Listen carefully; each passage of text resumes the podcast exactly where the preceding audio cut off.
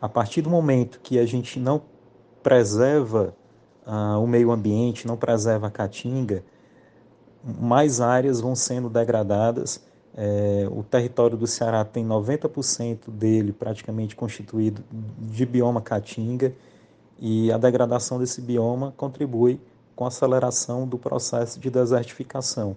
Né? O processo de desertificação traz prejuízos econômicos, ambientais e sociais à medida que é, deixa a terra praticamente inútil, né? a terra perde a sua fertilidade, né? o solo.